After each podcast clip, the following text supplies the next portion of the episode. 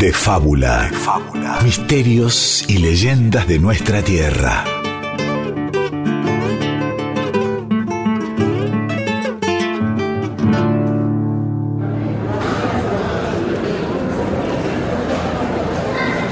Eran los años 90 en una salita de primeros auxilios de Barrial, provincia de San Juan. Un grupo de médicos rodea a la pequeña Brenda. La enfermedad que padece es tan severa como extraña. Es por eso que uno de los médicos se acerca al padre, quien aguarda ansioso, nervioso en la sala de espera y le dice... Lamento comunicarle que su hija está muy grave, ¿sabe? Eh, para tener alguna esperanza debemos sí o sí trasladarla a un centro de salud más sofisticado. Y es así como la ambulancia se lleva casi inconsciente a la pobre Brenda y esa misma noche queda internada en un hospital de la capital sanjuanina. La pequeña despierta un mes más tarde, confundida, pregunta qué día es y no lo puede creer. Su padre está ahí, a su lado, con su mano en la de ella. Papá, en todo este tiempo estuve soñando y era siempre el mismo sueño. Yo caminaba por el monte, estaba muy, muy oscuro y, caminaba y caminaba, pero nunca llegaba a ningún lado. hasta que me encontraba con, una, una, mujer, una mujer hermosa, con, con un bebé en brazos. La mujer parecía huir de algo, pero estaba cansada, muy cansada y tenía mucha sed. Hacía un calor terrible. Y cuando ella ya no pudo seguir más, cayó sobre la tierra pero nunca dejó de abrazar al bebé. Y eso era todo. Y así una y otra vez. Luego de escucharla, su padre sonríe de emoción. Y a pesar de que Brenda se siente mejor, él le dice que debe esperar unos días, unos días más para recuperarse completamente. Es eso lo que le dijeron los médicos. Ah, entonces papá, quiero que me traigas alguno de mis juguetes y a Tato, mi oso de peluche. Ah, y mi gomita para el pelo. No me gusta así todo suelto y despeinado. Me lo quiero atar. ¿Sabes cuál es mi gomita de pelo preferida, no? La, la roja fluo, esa que me compró la abuela. Y el padre vuelve al otro día trayendo todo lo que le pidió Brenda. Todo menos la gomita de pelo roja. Le trajo otra, una de color celeste, porque la roja no estaba por ningún lado. Y mientras Brenda toma la merienda, uno de los doctores lo llama aparte al padre para decirle... Te juro que no entendemos bien lo que pasó. Todo indicaba que su hija ya no se iba a despertar, se lo juro. Y ahí la tiene, mejorando a cada hora. Si todo sigue así, calculamos que en un par de días le daremos de alta. Me cuesta decirlo, pero, pero parece un verdadero milagro. Y como dijo el médico, Brenda fue dada de alta dos días después. Y cuando se sube al auto del padre, se siente mejor que nunca, aunque no tarda en darse cuenta que no están yendo para su casa. Cuando pregunta, el padre le dice que antes tiene que ir a visitar a alguien. Casi dos horas después el auto frena junto a un lugar entre los montes. Allí hay mucha gente, bajan del vehículo y su padre la lleva entre unas pequeñas edificaciones, esquivando personas y botellas de agua. Sí, allí hay botellas de agua por todas partes, en el piso, en los bancos, colgando de los árboles. Entonces su padre la hace entrar a una casilla y Brenda se queda paralizada. Es que allí, en el medio de esa construcción, hay una especie de estatua, una estatua de una mujer tirada en el piso y con un bebé en su pecho. Papá, esa, esa es la mujer con la que estuve soñando. Estoy segura, es ella. Pero su padre no la escucha. Él está arrodillado como muchos otros más, junto a la estatua de la mujer. Todos parecen estar rezando, como agradeciendo a aquella dama de piedra. Y es en ese momento que Brenda observa a uno de los pies de la estatua. En él han puesto una arriba de otra hasta tapar por completo el pie gomitas de pelo. Y la gomita que está arriba de todo es de color rojo, rojo fluo.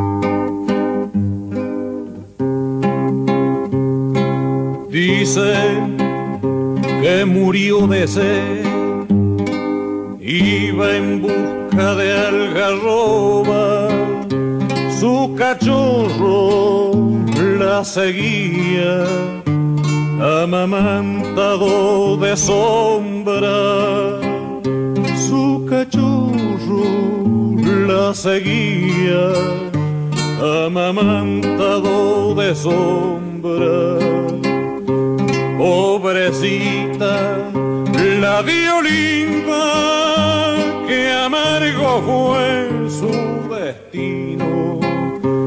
Los arrieros la encontraron dormidita en el camino. Los arrieros la encontraron dormidita en el camino.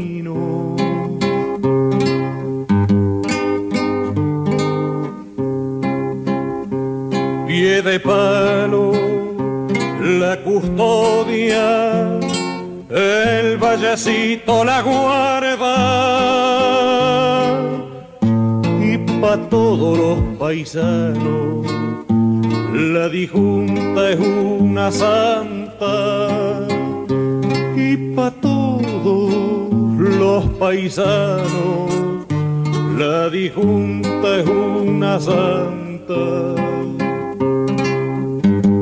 La patria diva el galope entre lanzas y tacuara y más allá de la Rioja la montonera bramaba.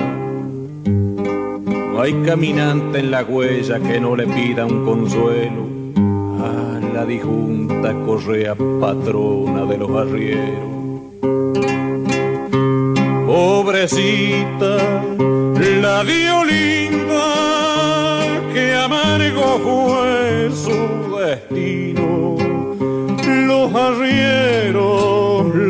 encontraron dormidita en el camino. Los arrieros la encontraron dormidita en el camino, dormidita en el camino. Esta historia que habla de la resistencia, de la vida en el desierto. La difunta Correa básicamente era una mujer eh, sanjuanina que creció en el valle del Tulum, las zonas húmedas de la provincia, donde está la población mayormente arraigada. Eh, en un momento, en la época de los conflictos entre unitarios y federales, su marido fue reclutado para la guerra y eso eh, básicamente dejaba a las mujeres desprovistas de todo tipo de derechos. Hay una, una desigualdad planteada en ese momento que hacía que cada mujer que perdía a su marido incluso perdiera a veces sus derechos de propiedad sobre la tierra. Y se dice que Deolinda además era pretendida por eh, algún comisario o funcionario de esa época, eh, por lo cual ella no le quedó más escapatoria que seguir a su marido. Tal vez eso no era tan poco habitual y de hecho hizo el camino típico a La Rioja que bordeaba el gran cerro Piedepalo, la montaña más antigua de San Juan que está ubicada en el departamento Caucete. Ella emprendió una caminata y sin embargo después de dos, tres días de ese recorrido no resistió más, pero dio eh, leche a su bebé hasta último momento y permitió que el niño se mantuviera con vida aunque ella pereció.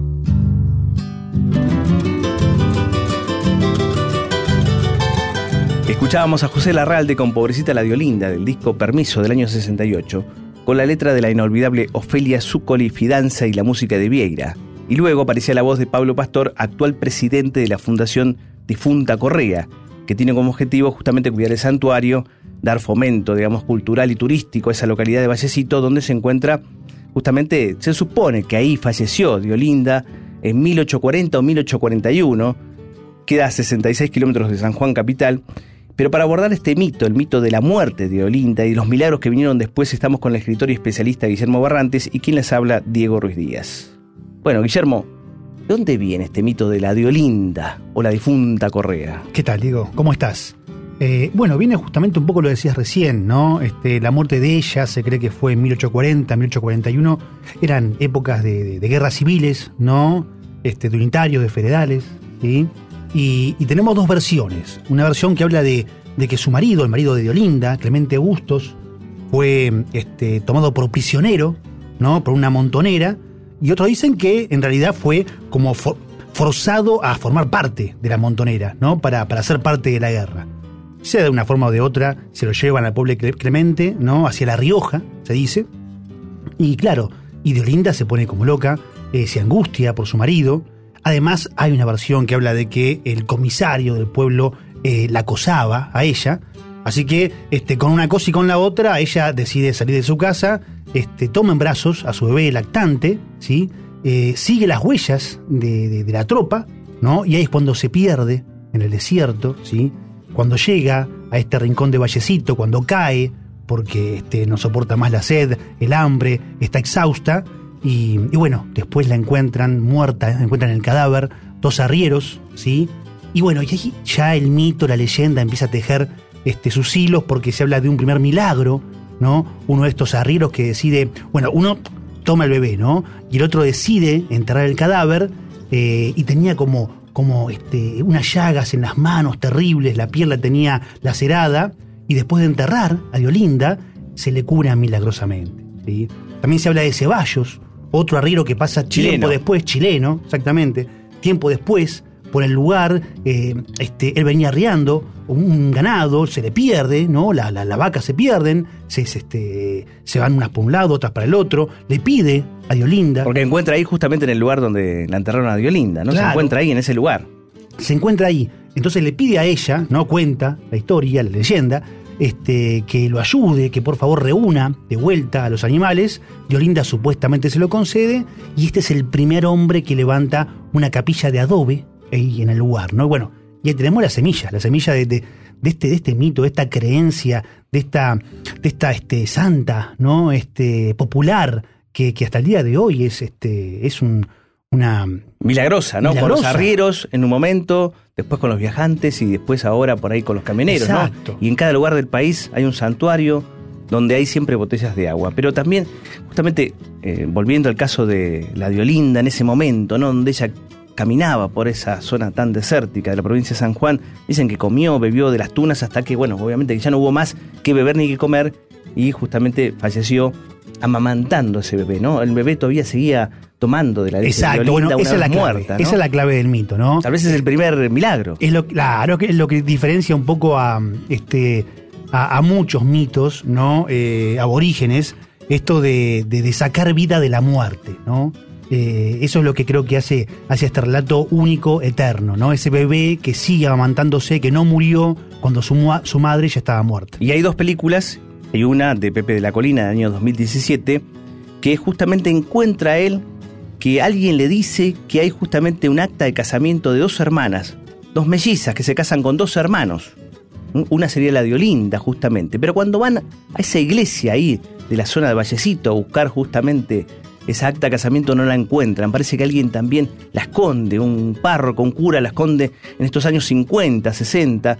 Eh, ahí hay otro misterio seguramente que, bueno, no está revelado, por así decirlo. Y también hay otra película, no solamente del año 2007, sino anterior todavía, de 1975, de Hugo Reinaldo Matar, que también es una muy buena película para contar un poquito de esto del mito de Diolinda. Pero vamos a hablar más de los milagros de Diolinda, pero vamos a ir con un grande, con eh, Larralde, escuchábamos recién justamente a José Larralde, que inmortalizó justamente ese tema para la Diolinda, y ahora vamos con Cafrune, ¿eh? el año 71, inmortalizaba también a la Diolinda con Ruego de Vallecito, tema de la difunta Correa.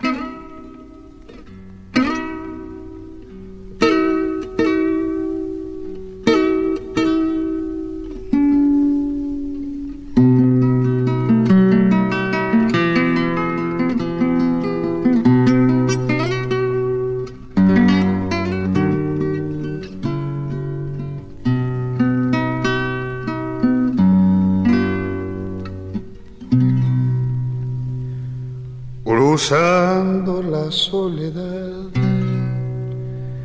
perdida en los campos secos, murió sedienta una madre y entró en el alma del pueblo. El hijo en su pecho frío quedó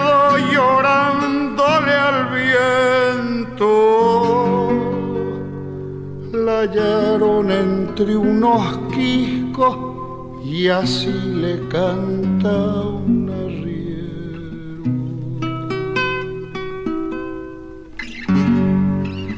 Ay, difuntita Correa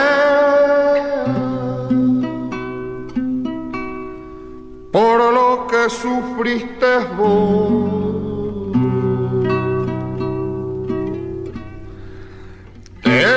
Pido alivio a mis penas, te pagaré con amor. Te pido alivio a mis penas, te pagaré con amor.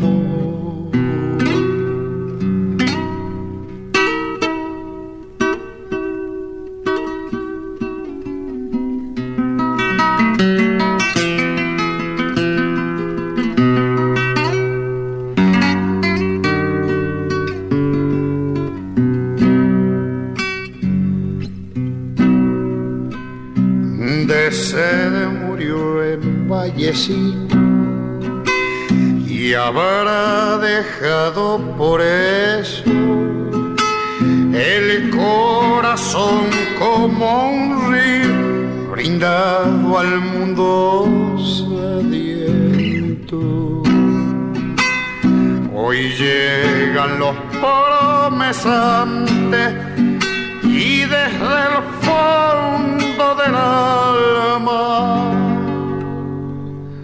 enfermos, novias y madres le piden con esperanza.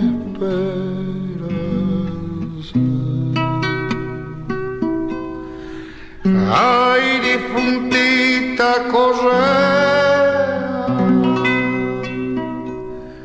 por lo que sufriste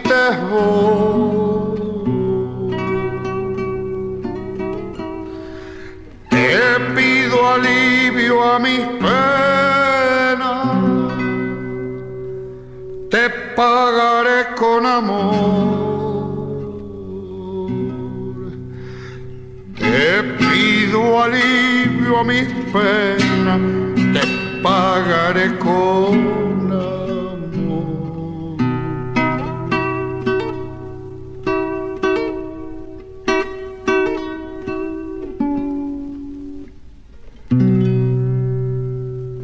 Muestras maravillosas de fe representadas en réplicas en miniatura de casitas, en eh, pelo humano que se deja como donación, en fotos, diplomas de finalización de estudios.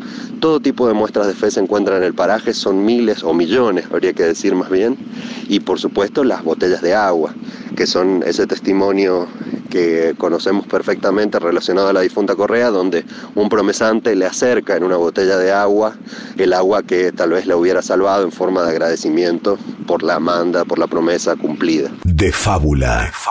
Misterios y leyendas de nuestra tierra. Y tras escuchar a Cafrune con Ruego de Vallecito, tema de la difunta Correa, volvemos a escuchar al presidente de la Fundación Difunta Correa, Pablo Pastor, que nos contaba sobre las ofrendas justamente que dejan, entre esas las botellas de agua que ya hablamos con Guillermo Barrantes, que esto está en todo el país, ¿no? Hay botellas de agua en todo el país, hay como pequeños justamente eh, altares, ¿no? En todas las rutas, para Claro, que como- la como- Olinda los cuide. ¿no? Exacto, para, para, o sea, es- este es el agua que no pudo tener de Olinda, según el mito, para, para Que la podía haber salvada. Claro. Claro.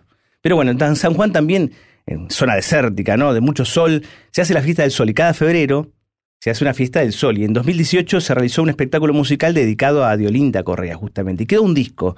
Del disco ese vamos a escuchar Madre Querida, un yarabí, un estilo musical que es predecesor, si se quiere, de la tonada sanjuanina o cuyana, ¿no? como dicen algunos, con un instrumento tipo un acordeón, ¿no? Un instrumento andino, pero esto lo va a explicar mejor el músico, compositor y miembro del grupo Bafo Hondo y también director musical de este disco que quedó, ¿no? De este espectáculo de la Fiesta del Sol, se llama Martín Ferrés y vamos a escuchar primero a Madre Querida, este yarabí, y después a Martín Ferrés que nos explica un poquito cómo fue la historia de escribir y hacer este tema tan especial para la difunta.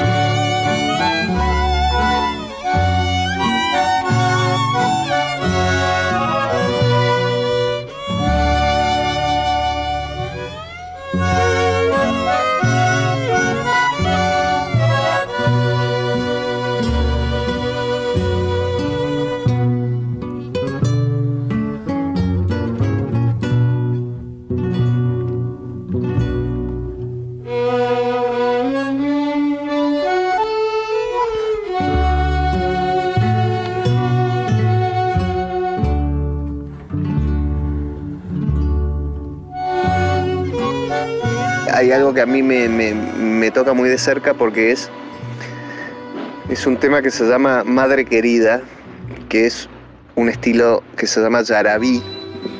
Eh, me acuerdo de ese, la- la- la- hicimos una investigación muy profunda de, sobre, sobre el Yarabí porque entendimos y, lo primero que nos, dimos cuenta de que era un antepasado de la tonada, era una, música, un estilo que, la tonada se vio, o sea, tomó de ese, de ese estilo para, para hacer lo que es, eh, que vino por, por, por- el cordón del Inca y, y entonces eh, llegamos a ver que ese estilo que se desarrollaba mucho en Bolivia, eh, llevaba un instrumento que se llama concertina, que es como un acordeón chiquitito para que se ubiquen como el que usan los piratas o que se, se dibujan a los piratas con ese instrumento.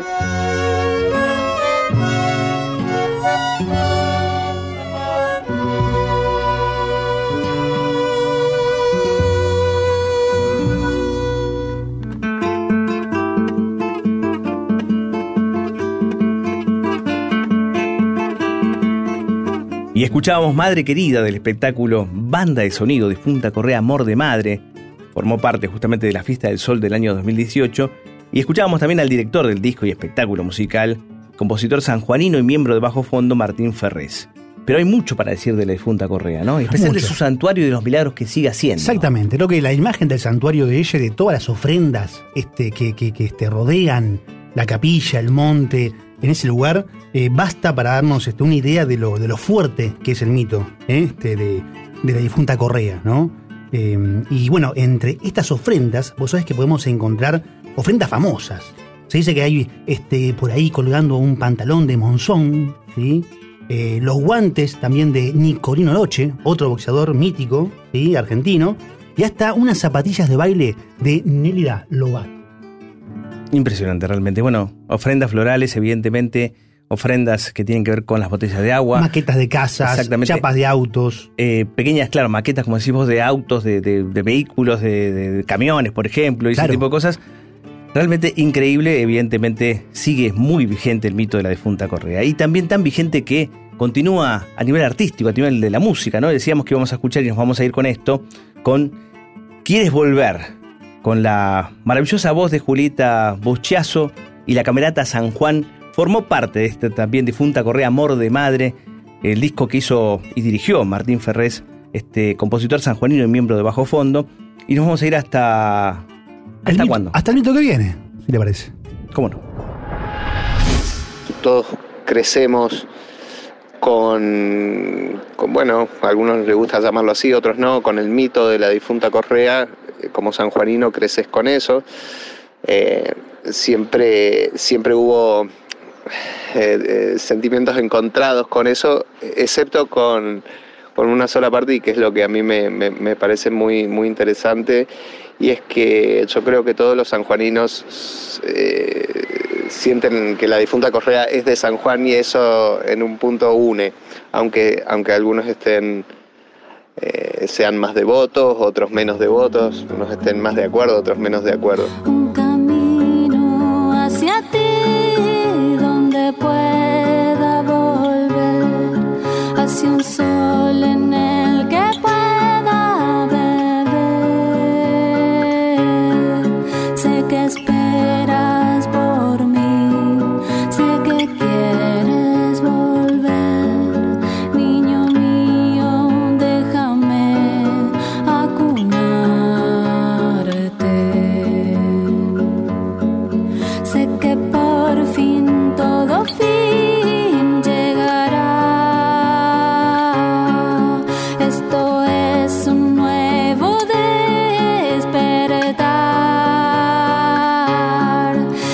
La tierra, es el agua, es la dueña